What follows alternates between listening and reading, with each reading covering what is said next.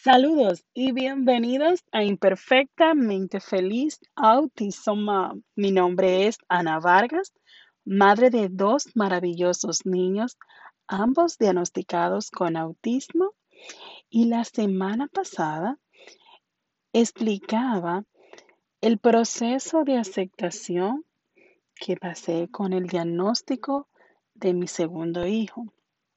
Hoy le quiero compartir a ustedes mi experiencia al recibir el diagnóstico de Samuel, que es mi hijo menor, y el apoyo que recibí de mi familia. Y conmigo hoy tengo una invitada muy especial, que es mi hermana menor.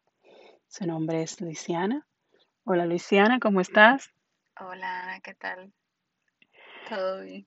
Muy. Está un poquito apenada porque es la primera vez que está grabando podcast conmigo, pero vamos a conversar, solo vamos a conversar para que así, pues, escuche nuestra experiencia. Y sí había comentado este en el episodio anterior de cómo era y o cómo fue más bien el proceso de parte del proceso de, de aceptación de mi hijo y una de las claves principales fue el apoyo de mi familia para poder salir adelante. Y a pesar de la distancia, siempre estuvieron presentes. Y yo quiero eh, que, que entiendan algo, familia, cuando deseamos apoyar a una persona que está recibiendo el diagnóstico con su hijo, tomar una, dejarle un espacio, dejarlo solo, no es muy recomendable. Sí y no, pues, pues, porque diría, bueno, pues te estaría contradiciendo. Sí es bueno que la persona pase por su proceso, pero que no llegue a un punto de caer en una depresión. Entonces ahí donde, con el apoyo de familiares, de amistades, pues puede ir poco a poco siguiendo adelante. Y quiero compartirles con ustedes una experiencia bien linda que, mi- que, que tuve con mi hermana. Y es que ella siempre ha mostrado desde el diagnóstico de Chadey un apoyo fundamental conmigo. Entonces, algo es que totalmente incondicional. Nosotras somos muy unidas y no hemos permitido que la distancia afecte nuestra relación. Así que, Luciana, ¿qué se siente tener una hermana con dos hijos especiales? Eh, La verdad que es un reto para, para papá y mamá, ¿no? Pero también para todo el círculo que rodea, porque también te compromete como familia, en este caso como tía, a conocer sobre el autismo, a saber eh, cómo puedo ayudar, ¿no? O sea, y también conocer cómo impacta esto a la familia, porque ya la vida cambia, la forma de ser cambia, ya los juguetes que le podía regalar a, a otros niños, yo tengo que pensar lo que voy a regalar, que tengo que dar mi tiempo para que, para que me conozcan, para que me tomen cariño. Y no es que no me quieran, sino que hay otra forma de expresar el cariño. Y con el apoyo directo de, de ti, que eres mi hermana, o sea, mm, mami y también nuestros hermanos, Manuel y Ponce, siempre nos han enseñado a apoyarnos y a, a, a que, a tomarnos de la mano cuando las cosas no van bien o cuando quizás sintamos que la otra persona nos necesita a su lado, ¿no? Ah, y que la persona no te quiere pedir ayuda o no sabe pedirte ayuda o realmente no piensa que te necesita, ¿no? Entonces, esa es una de las cosas que, que nos enseñaron. Y que también cada proceso es diferente, ¿no? Y eso lo, lo aprendí con, con el caso de Chadey. O sea, que yo veía cosas diferentes, pero yo decía, bueno, tampoco quiero, tampoco quiero ofenderla, tampoco quiero que se sienta mal, tengo que ver cómo, cómo decirle que estoy mirando algo diferente, ¿no? Y entonces con el caso de Samuel, eh, recuerdo perfectamente cuando me lo comentaste, eh, pensé en dejarte tu espacio, porque ya habíamos hablado del proceso de duelo y demás. También es un impacto indirecto para la familia. Y te dejé tu espacio y luego pensé, bueno, Joana tiene tanto que no viene a Santo Domingo y ella se merece un respiro. Y no es que no quiera a su familia, no es que no quiera a los niños, es que el ser humano también necesita, eh, como dice una persona que escuché en, un momento, eh, darse amor radical, ¿no? Que es no más que el amor propio. Y en este caso, en ese momento tú estás, en este momento, aunque tú no me lo pudieras, yo sentía que te hacía falta eso. Y qué más que compartir juntas, nosotras dos solamente. Yo pedí permiso a mi vacación a una parte. Cinco días de vacaciones, recuerdo, y, y nos fuimos para Samaná a disfrutar y que te pudieras despejar y fue todo bastante planificado porque tú siempre decías, voy para Santo Domingo, voy para Santo Domingo y ahora después, ay, yo no voy para Santo Domingo y era un asunto, yo espérate, yo tengo que buscar una estrategia que ella no me diga que no, que no tenga la oportunidad de que no, de, de o sea, de que no pueda, pudiese venir, en fin. Y lo planifiqué tanto, dije, bueno, busqué, busqué todo, o sea, cotizar vuelo, cotizar el tour, todo el asunto. Y entonces ahí te dije de a poquito, de a poquito, de a poquito, de a poquito. Y ya sabía que te podía, te podía gustar el lugar, más o menos que ibas a hacer para las fechas. Y entonces luego dije, bueno, vamos a hacerlo más interesante. Ya de ahí tú puedes contar la forma en que te lo dije, ¿no? Sí, sí, de verdad que fue muy, muy emotivo porque ella me envió un mensaje vía WhatsApp este, pero tan hermoso. Recuerdo que me emocioné tanto y mientras lo leía, decía, ay, qué lindo sentimiento de mi hermana, tan linda. Su vacaciones se adornó a alguien que esto, pero puso una belleza de mensaje que lástima que no tengo el mensaje conmigo. Eh, pero fue ya hace tiempito. Y al final dice para mi querida hermana, y yo, ¿qué? ¿Qué? Y yo no aguantaba las lágrimas, de verdad que no la aguantaba, este, de emoción, lógicamente, y, y de que iba a poder compartir con mi, con mi hermana, con mis hermanos, con Ani también, que Ani estuvo en la República Dominicana. Así que estuve bien, bien contenta y como dice mi hermana, ella lo calculó bastante bien, así que no había forma de, de decirle que no. Y, fue una experiencia muy hermosa en la cual guardo en un lugar muy especial en mi corazón. De verdad que sí. Y, y ver una, también ver cómo mi hermana este, se ha educado ella misma también para aprender del autismo y cómo tener una relación con, bueno, en ese momento con Shade, ¿verdad? Porque Samuel ha sido recientemente diagnosticado, este, de cómo mi hermana esté viviendo en España, buscó un instituto y trabajó como voluntariado para poder entender a las personas con autismo, para poder comprender y, tener una forma de cómo manejar, manejarse con Shadei. Y ella me decía, ay, e, e, este puede ser maravilloso esto, ay, pero ellos hablan tan claro, ay, pero ellos hacen esto. So, bien, bien bonito. Y eso fue algo que a mí, de verdad, me gustó mucho, porque eso no fue algo que yo se lo pedí, eso fue que salió de ella. ¿Entiendes? Y que a veces, a pesar de yo ser una persona tan activa, a veces pues eh, solo me llama, me dice, ¿cómo está? O a veces no hablamos todos los días como quisiéramos, porque ambas pues tenemos nuestras responsabilidades. Pero no pasa una semana que hablemos ¿verdad? Que cómo está, buenos días. Y, y, recuerda que tuvimos un tiempo que empezamos nosotras mismas crearnos nuestras frases en la mañana de buenos días y, y, y nosotras mismas pues motivarnos.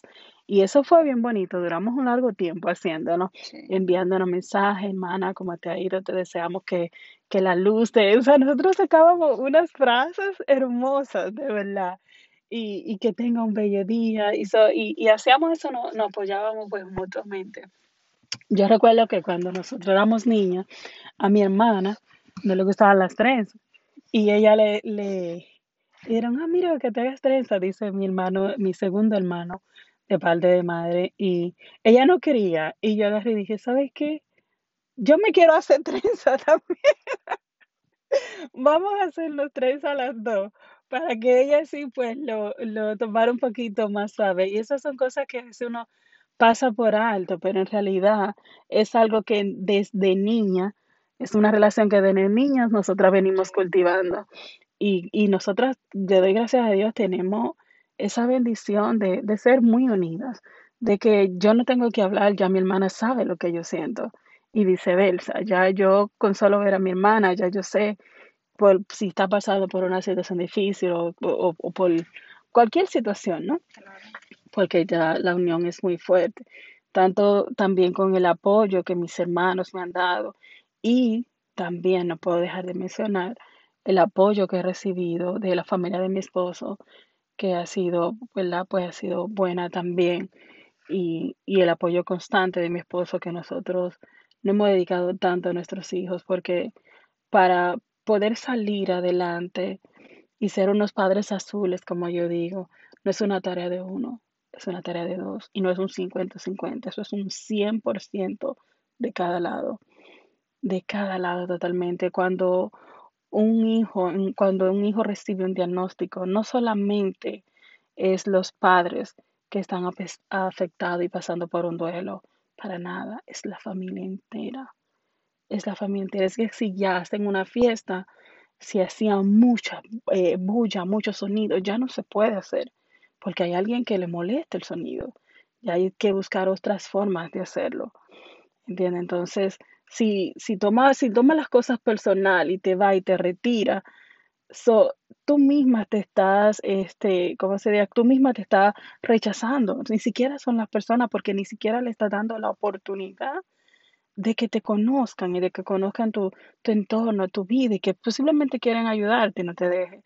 Entonces, eso es la intención de este podcast del día de hoy. Es para decirle a ustedes, déjense ayudar. El duelo no es solamente de mamá y de papá, es el ciclo familiar completo. Es como que ya todo cambia, ya es diferente. Es como decía Luisiana, oh, yo voy a comprarle un regalo a mi sobrina, pero ahora yo tengo que verificar qué regalo compro, cómo lo compro. O por ejemplo, para Samuel, Sí, si va a comprar un regalo, Samuel le encanta tirar, le encanta romper. Y es algo que estamos pues trabajando juntos con los terapeutas para poderlo ayudar. Y, y gracias a Dios se ha tenido bastante progreso pero algo todavía hay que seguir trabajando. Entonces, por ende, cuando se va a regalar algo hay que tener mucho cuidado del regalo que se, que se hace.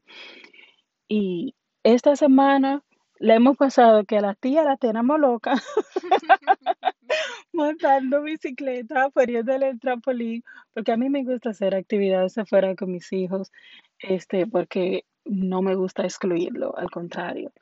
Al contrario, pues yo puedo estar bien cansada, pero para ellos hay que sacar tiempo, hay que ser que se diviertan, que vivan la vida y no que, y no que, que el autismo sea ponerle una etiqueta. No, no, no, no, ya yo sé lo que tengo, vamos a salir adelante. So, y así yo quiero que ellos lo vean también. Y así lo invito a cada uno de ustedes, padres, a que no limiten a sus hijos a que porque tengan, porque tengan un diagnóstico, salga con ellos, visítelo, incorpórenlo a las actividades familiares. Si usted no lo hace, ¿quién lo va a hacer? Entonces, vamos a educar a nuestros hijos, vamos a educar a nuestras familias. Y si, y si ellos no saben, nosotros tampoco lo sabíamos antes, proveámosles información. So, es así, vamos a educarnos todos. Y cuando un niño está diagnosticado con edad temprana, so, ya la necesidad al, al- cuando es adolescente o la preadolescencia es totalmente diferente. Y cuando es adulto también. Entonces es un constante aprendizaje. Tenemos que aprender todos. Y Luciana, cuéntame, ¿qué más tú deseas agregar antes de nosotros, pues, cerrar nuestro podcast del día de hoy? no, yo estoy totalmente de acuerdo con la parte que, que tú acabas de decir ahora, porque que tú nos, eh, nos dejaras la puerta abierta para poder acercarnos, para poder tratar a los niños como niños, o sea, niños que juegan, que brincan, o sea, que tienen su, su desarrollo, ¿no? Y el asunto es tú prestar atención en que para ellos la forma de expresarse tiene una forma diferente. ese, ese es el detalle. Entonces eso lo veo mucho con Chade, eso lo veo mucho con Samuelito.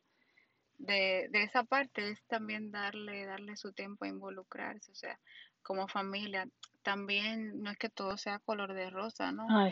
Hay momentos en el que existen desacuerdos, ¿no? Existen también disgustos, pero eso es parte de la vida. Lo importante es poder llegar a un punto medio, a un punto de conciliación, ¿no? Sí. En el que, en el que se pueda, digamos que, llegar a un acuerdo a un buen término, ¿no?